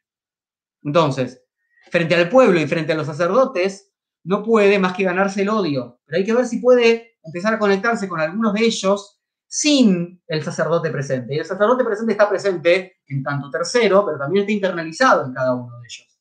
Y eso es lo difícil. ¿no? ¿Cómo poner al sacerdote entre paréntesis? El peor para esos buenos y esos justos, es el que ataca y rompe sus tablas de valores, es el quebrantador, el infractor. Ahí nos perdemos el juego de palabras en alemán porque los tres términos, ¿no? el que ataca y rompe, el infractor y el quebrantador, es el eh, o Brecher. Ah, todo el tiempo Nietzsche está diciendo, Zaratustra está diciendo, ¿no? se trata de romper algo. ¿no? Viene a romper un orden. ¿Y quién es el que rompe un orden? El creador. Cualquier creador tiene que despreciar y tiene que romper las tablas de valores tradicionales. Y ahora, otra vez, frase central. Compañeros para su camino busca el Creador, y no cadáveres, ni tampoco rebaños y creyentes. Compañeros en la creación busca el Creador, que escriban nuevos valores en tablas nuevas. La pregunta que le hace Zaratustra al corazón de los hombres es, ¿Podés ser mi compañero de camino? ¿Querés ser mi compañero de camino? ¿Estás recorriendo un camino?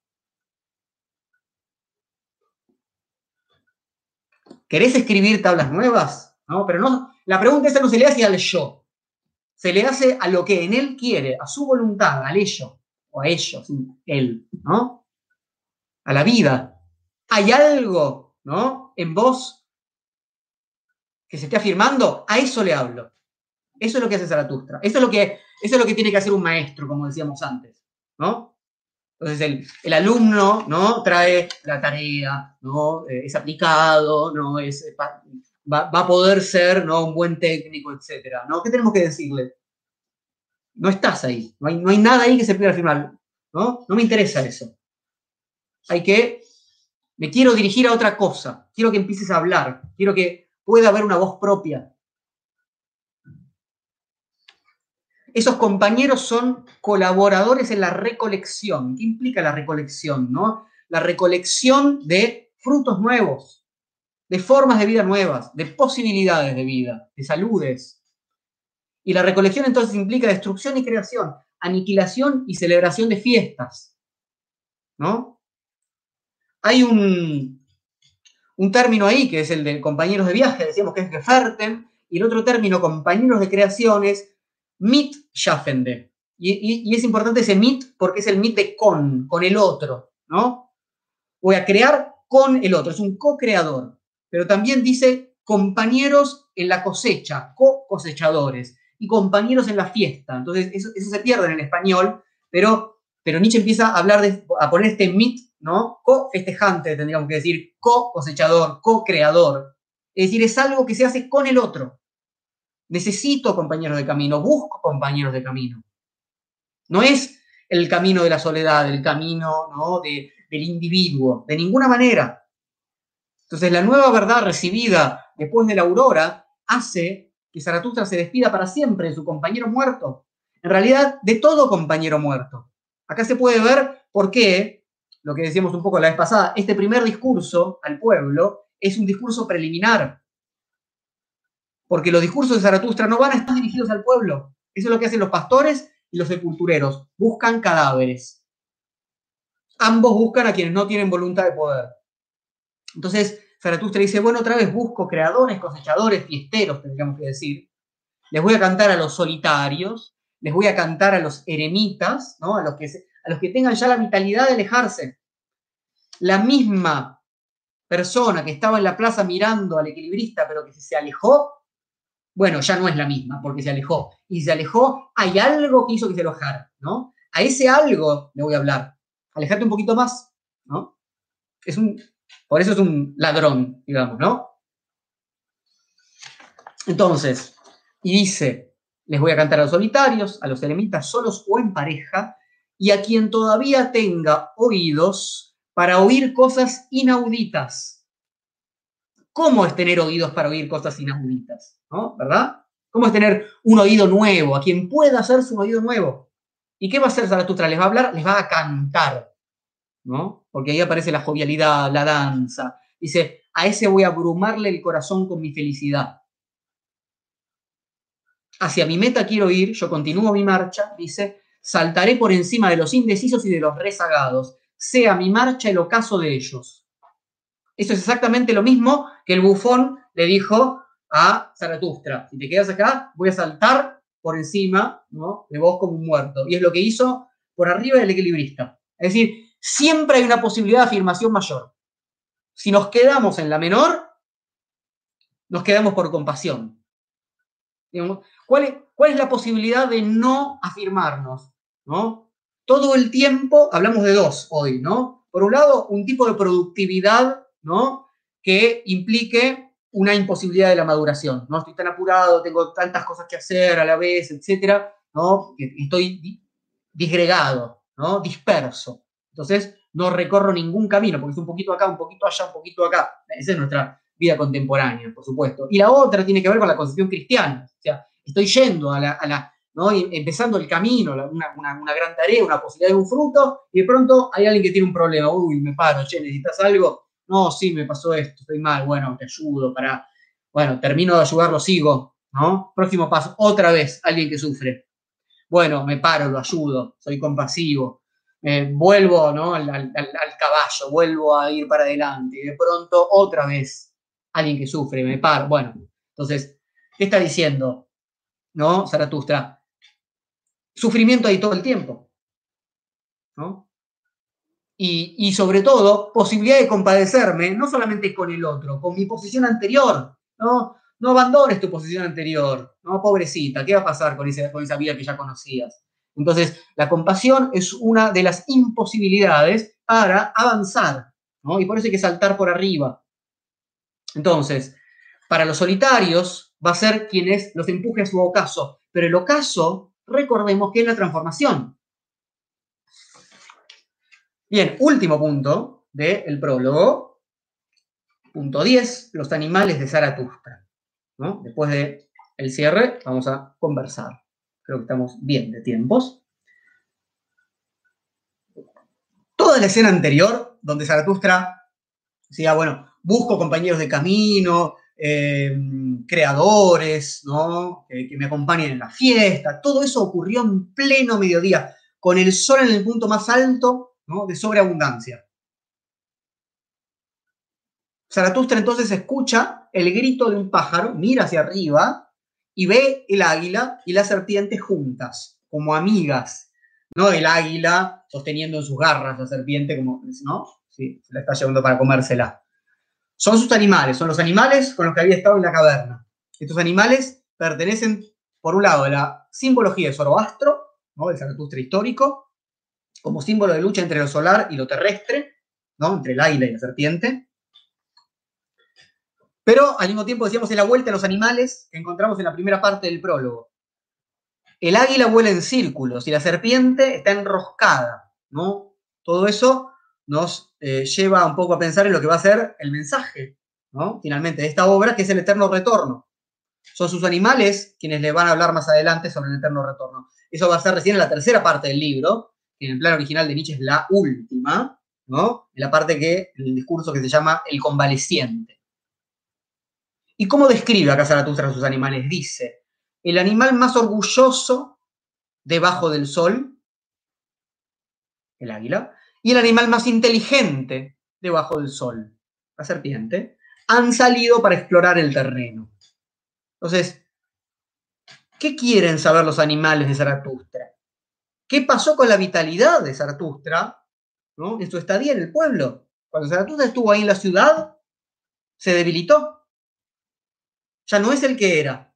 Bajó de la montaña y, a ver, Zaratustra es una, es una configuración muy sensible. Cuando está con los últimos hombres, se debilita. Por eso tiene que alejarse. Porque, otra vez, nadie es un individuo. Nadie puede ganar, ¿no? A, ¿no? Es ser tan sobreabundante que ningún tipo de dispositivo, ¿no? Lo transforme. Si no, seríamos, ¿no? Mónadas cerradas, ¿no? Sobre nosotros mismos, islas. No lo somos. Y Zaratustra es muy sensible. Se debilita ante, ante, ante la risa helada de los otros, ¿no? ante la burla, ante, ante esa imposibilidad de llegar, ante, ese veneno que siente que le, viene. Se fortalece con el sol y con el águila y con la serpiente. Y eso va a suceder una y otra vez a medida que uno avanza en el, en el texto. ¿Qué dice? He encontrado más peligros entre los hombres que entre los animales peligrosos son los caminos de Zaratustra, que mis animales me guíen, ¿no? Pero sabemos quiénes son los animales, ¿no? La inteligencia, la serpiente, y el orgullo, el águila. Esa sabiduría que pone a los animales por encima de los hombres, en algún punto nos hace acordar al viejo, del punto 2 del prólogo, ¿no? El, viejo santo del bosque que le había indicado que los animales eran mejores, etc. Pero Zaratustra se reclama a sí mismo inteligencia pero más importante, orgullo. Dice que mi orgullo continúe volando junto con mi tontería. Vamos a leerlo. Dice, estoy en el punto 10 ¿no? de, eh, el prólogo, bien al final. Dice, ojalá fuera yo más inteligente. Ojalá fuera yo inteligente de verdad, como mi serpiente. Y luego dice, pero pido cosas imposibles por ello pido a mi orgullo que camine siempre junto a mi inteligencia. Y si alguna vez mi inteligencia me abandona, ay, me gusta escapar, que mi orgullo continúe volando junto con mi tontería. ¿Qué implica esto? ¿Qué es el orgullo? La voluntad de poder, la vida. La inteligencia sin vitalidad no tiene sentido. La inteligencia al servicio del orgullo, al servicio de la vitalidad, bien. Bien, en el lugar que le corresponde. Primero está la vida. Ahora, cuando el orgullo se torna muy sobreabundante, la inteligencia se, pierde. ¿Por qué? Y porque realiza tonterías, digamos, necedades, locuras. Si nos dejáramos gobernar por la inteligencia, entonces nunca afirmaríamos la vida. Esto es la crítica que le hace Nietzsche, por ejemplo, a Sócrates, ¿no? a la inserción del racionalismo en la filosofía en la antigüedad griega. Es Sócrates pretende ¿no? que mediante el diálogo, mediante la dialéctica, ¿no? el diálogo racional, podamos avanzar en resolver una serie de problemas, en entender mejor de qué se trata la justicia, bueno, la virtud, en, en última instancia, en llegar a la felicidad, la eudaimonía. Nietzsche dice, el problema es que la razón no puede dominar los instintos, ¿no? no puede dar cuenta de las pasiones. Es una promesa falsa, no va a funcionar. Entonces, lo que no hay que perder nunca es el orgullo, o sea, la, posibilidad de afirmar la vida. Y eso va a implicar que la inteligencia en algún punto se pierda porque efectivamente cuando uno hace algo movido por la voluntad de poder, en un sentido eh, saludable, afirmativo, creador, crea un tipo nuevo de inteligencia. A ver, esto, hay, una, hay una frase famosa, ya terminamos con el prólogo, quiero eh, tratar de, cerrar con esto que eh, nos va a permitir leer una frase de uno de los discursos más importantes, que es el del leer y el escribir, que está en el libro primero, y es una frase que siempre quizás la vean fuera de contexto, ¿no? Dice, siempre hay algo de demencia en el amor, pero siempre hay también algo de razón en la demencia. Siempre hay algo de locura en el amor, pero al mismo tiempo en esa locura ¿no? hay algo de razón.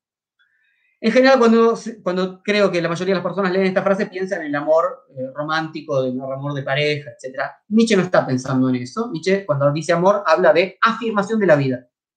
¿no? Afirmación de los instintos, refinada, que crea una forma de vida. Eso es amor. Decirle a la vida que sí. El niño que juega, eso es la vida. ¿no? Ese es el amor a la vida. Y entonces, ¿por qué dice? Siempre hay algo de locura en el amor. Porque efectivamente ese amor implica el orgullo.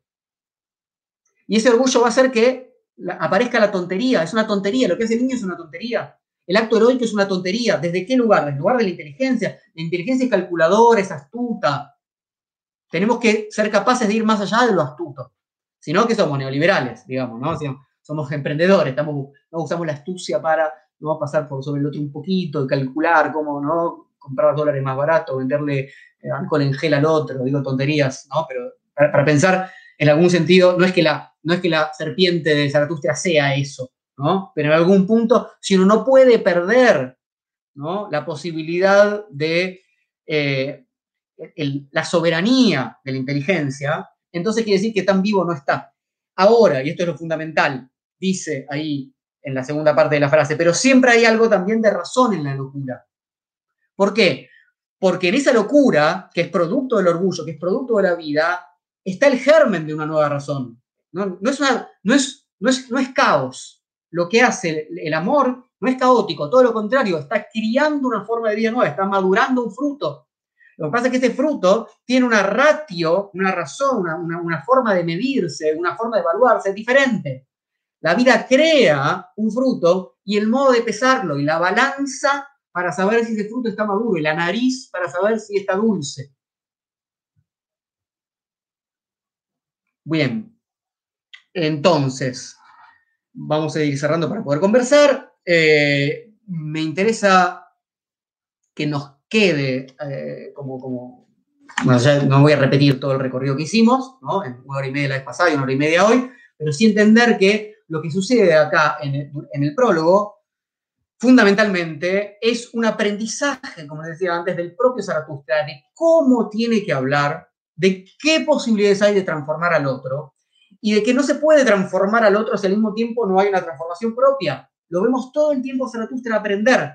Y, corrernos de la idea de que como Zaratustra en primer, la primera parte del prólogo ya estaba sobreabundante, bueno, estaba ya era una especie de, deidad y, no, y todo lo que tenía que hacer era enseñar, bajar su mensaje.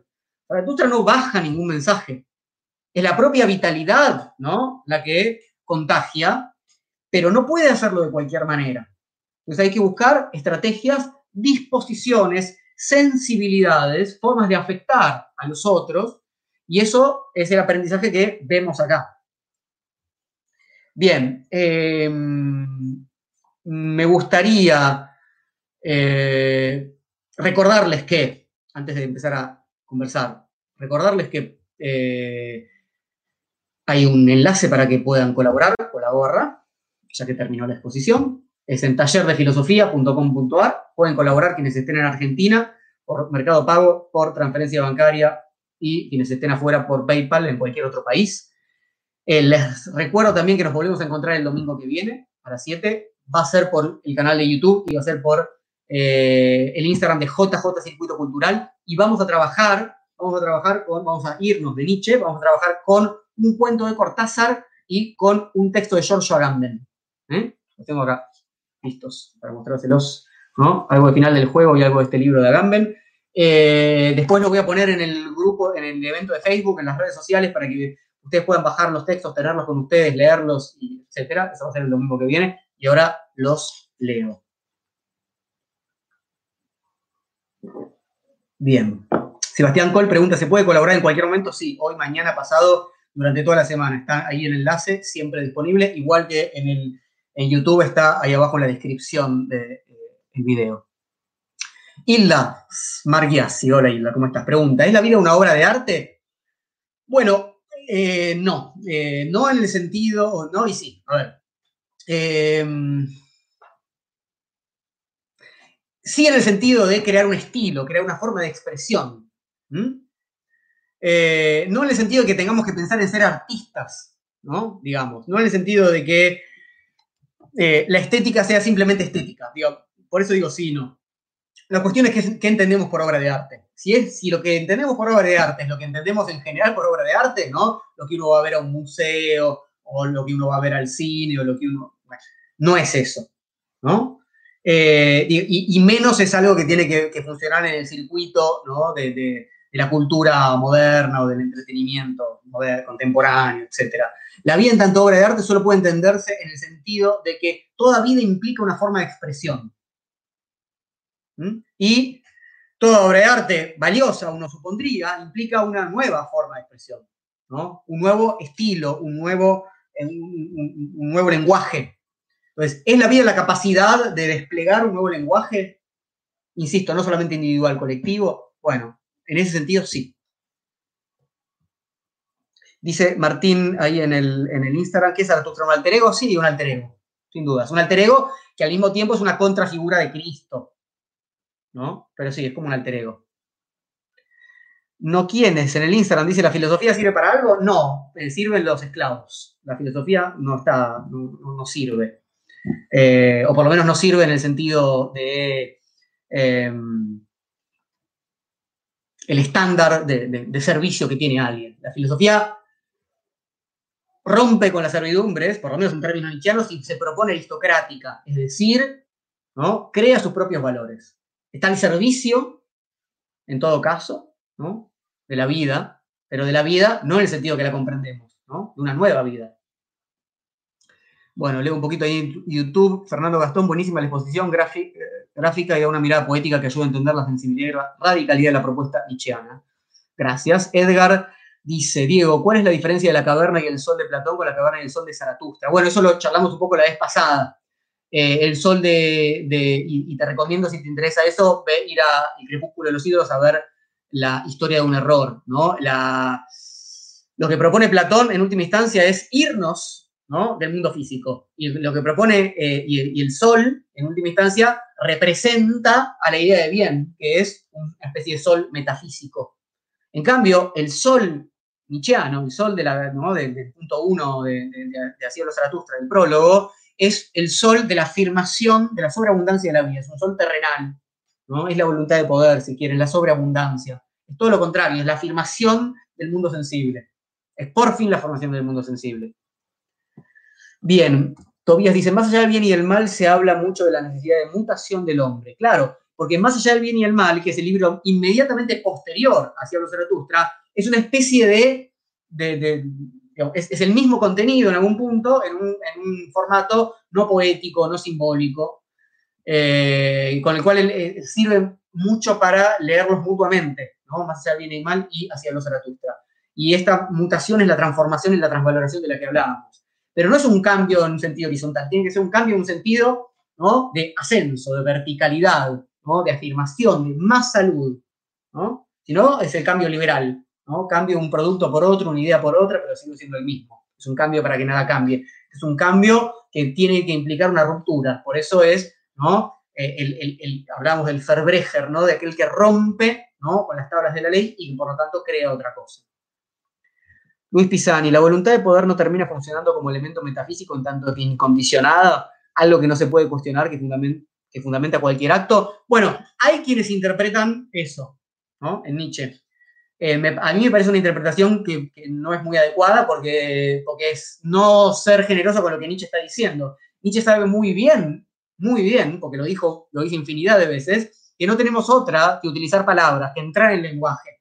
Entonces, cuando Nietzsche dice voluntad de poder, no dice, eso, eh, digamos, eso es una sustancia, ¿no? Física o metafísica, pero digamos, algo que tiene su propia entidad, es una realidad tal, porque si no sería pensar que Nietzsche es Schopenhauer en algún punto. La voluntad, ¿no? Como fundamento que mueve, eso es Schopenhauer, el mundo como voluntad y representación. Nietzsche no puede dejar de usar un término, toma el término voluntad, pero una y otra vez de diferentes maneras, cada vez que habla de voluntad en el sentido individual, cada vez que habla del yo, bueno, es una, ¿qué, es, ¿qué, es, la voluntad de poder? Es una ficción útil para algo que en realidad es un, es un término que nombra algo que no sabemos muy bien lo que es, pero que nos permite eh, eh, empezar a enlazarlo con un conjunto de dinámicas a las cuales no podemos ¿no? Eh, enlazarlas si no tenemos un término más o menos adecuado.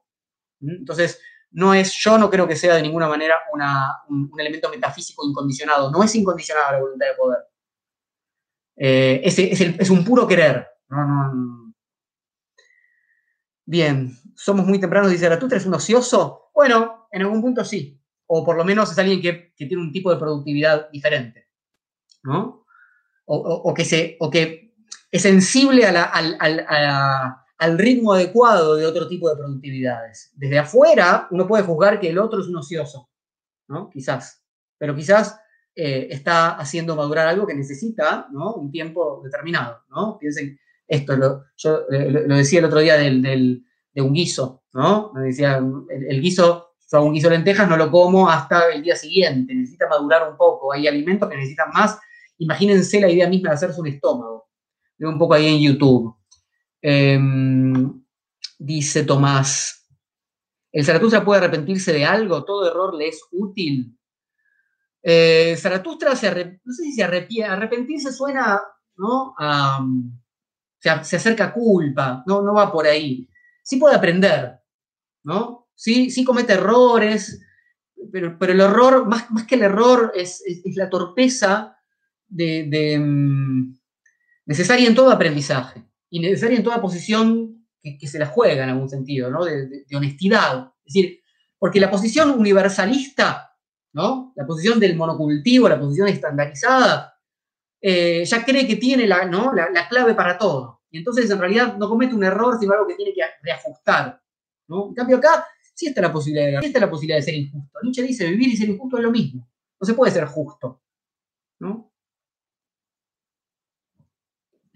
Dice Mates con reflexiones ahí en Instagram, el término voluntad y conciencia serían sinónimos, porque no logro comprender la voluntad sin conciencia. No, Nietzsche critica la relación que vos muy bien haces, clásica para la concepción moderna y no solamente, entre libre voluntad, conciencia y yo.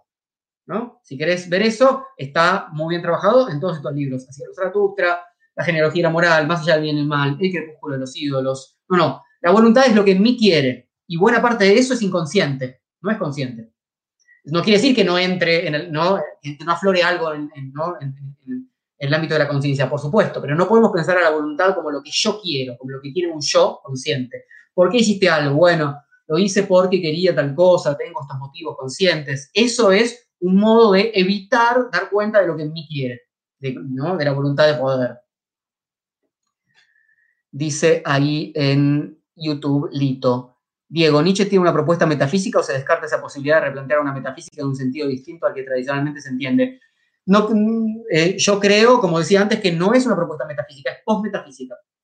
Eh, en, el digamos, en el sentido de que no hay, un, no hay un lugar que sea un fundamento, sino Nietzsche y, menos más allá de lo sensible.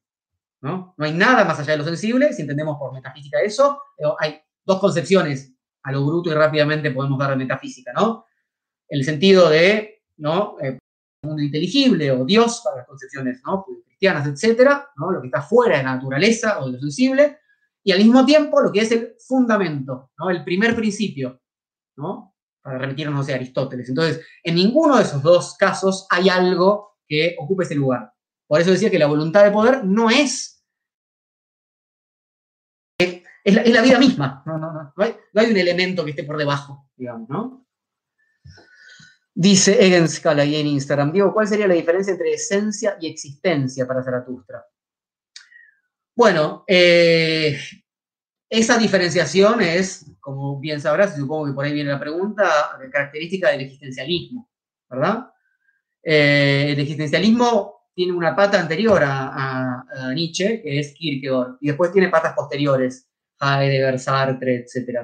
Esas patas posteriores son lectores, Heidegger es muy lector de Nietzsche, con lo cual hay que leer algo de, esa concepción de existencia para mi gusto en lo que Heidegger tomó de Nietzsche. Las coincidencias en algún punto son, serían estas, ¿no? O sea, no hay una esencia inmutable. La esencia es dinámica, en todo caso, es, como decía Sartre en algún punto, lo que hacemos ¿no? con, lo que, con lo que hicieron de nosotros. Dicho esto, eh, esa idea de, de estar arrojado, esa idea de, de, estar entre el ser y la nada, ¿no? de no estar justamente determinado. Es un poco lo que aparece acá, lo que trabajamos hoy respecto a la cuestión del abismo. Lo que pasa es que ahí, tenemos que disputar un poco la cuestión de, como decía otra vez Sartre, si el existencialismo es un humanismo o no. En el caso de Nietzsche, el problema es que la esencia, ni siquiera es la esencia del humano. Eh, bueno, eso. Eh, no es una muy buena respuesta. Dije algunas brutalidades, habría que pensarlo mucho más. Eh, digamos, son categorías que no, no. que hay que pensar cómo se enlazan con Nietzsche, ¿no? Dice Diego González, hola, lo que tenemos hoy son redes sociales. ¿Pensás que se pueden encontrar compañeros de camino ahí, compañeros de camino nicheros? Sí, sí, claro que sí. No hay un lugar donde a priori no, no hay nada a priori acá. Eh, ¿Este mejor dispositivo para que eso suceda? No, lo sé. Eh, como todo dispositivo masivo, ¿no? Eh, donde, donde lo, que se hace, lo que hace todo el mundo es criticar y quejarse y poner me gusta y no me gusta rápidamente y no dejar madurar nada, no parece un terreno muy adecuado. Pero no quiere decir que con el olfato adecuado no se puedan establecer las relaciones con los compañeros de camino. Yo creo que hay.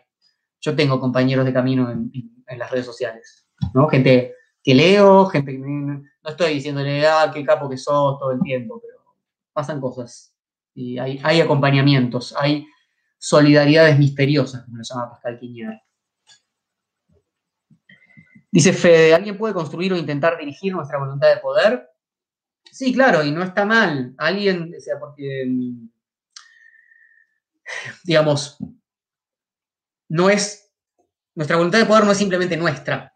De hecho, Nietzsche piensa en un trabajo generacional, ¿no? Para crear pueblos, formas de vida, estilos. Eh,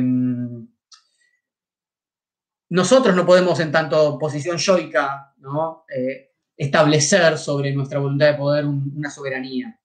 Tampoco los demás lo pueden hacer plenamente. Entonces, ¿qué es eh, lo que llamamos nuestra voluntad de poder? Un campo de disputas, un campo de batalla.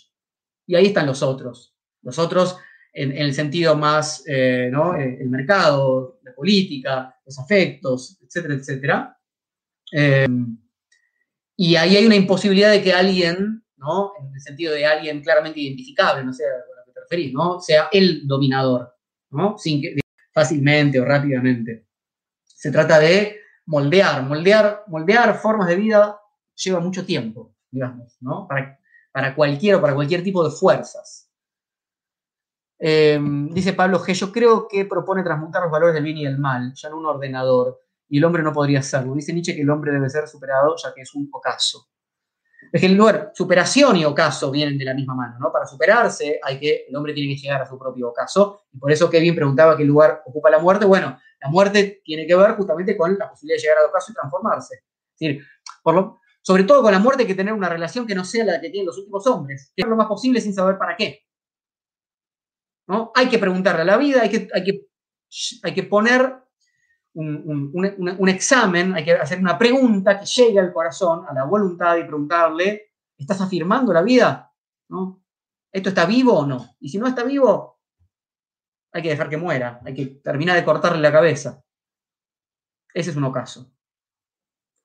Andrés Messerschmidt pregunta, ¿cómo ves a Nietzsche como pedagogo? Indispensable, maravilloso, eh, habría que leerlo más y los pedagogos, digamos, si nos dedicamos a la enseñanza, tendríamos que leerlo mucho más, sin dudas. Eh, Dasein, la existencia, dice ahí, si Zaratustra no le habla al yo de los hombres, ¿cómo esperaba que lo entiendan? Exacto, exacto. Ese es el problema, ¿no? Eh, cuando le hablo al otro, ¿no? No está simplemente el yo del otro. Eh, pero cuando, cuando pensamos en términos de comunicación, sí. Por lo menos en el sentido de, otra vez, ¿no? Una, un, yo consciente, ¿no? Racional, que conoce el código de la comunicación, etcétera, etcétera. Entonces, cuando me dirijo al otro, hay algo de mi discurso que se dirige a su yo, ¿no? Que, pasa por el camino de la comunicación, pero hay muchos, ¿no? Eh, hay mucha, hay, mucha piratería, hay mucho ruido, hay muchos tonos, hay mucha corporalidad y otras cosas. Eso es lo que más llega al otro. Para más información, mi libro Política del Discurso, donde laburo de esa, eso, ¿no? Cómo, cómo podemos piratear otro tipo de cosas en el discurso, ¿no? Que no sean ideas, contenidos, etc. Charlie Cumbión, ¿cómo estás? Una curiosidad, el águila devorando a las serpientes es el símbolo de la llegada a la tierra prometida para los mexicas y fundaron México en lugar de su avistaje, sí, claro ahí en, eh, si no recuerdo mal, Tenochtitlan, ¿no? En esa, laguna pantanosa. Pero acá no es, no se la está comiendo la serpiente, Em, bien, Nicolás Herrera, me recuerda al Tao, Diego, al dejarse tomar por la dialéctica de las oposiciones de la naturaleza, incluso lo que afirmas del lenguaje. Muchos hacen relaciones entre Nietzsche y el Tao, yo como no soy lector del Tao, soy ignorante, no podría decir demasiado al respecto. Em, bien, ¿qué más? Bueno, creo que estamos. ¿Qué hora es? Menos 20. Recontra estamos. No sé si alguien quiere preguntar algo más o comentar algo más. O vamos cerrando. Em, hay conexiones que no se entienden. ¿Será como en el análisis? Claro. Claro que hay conexiones que no se entienden. Y está bien. Eh, y bueno, yo repito una y otra vez, que Nietzsche inventa el análisis en algún tipo, ¿no? Bueno, pásenla bien, háganse un vino y nos vemos la próxima.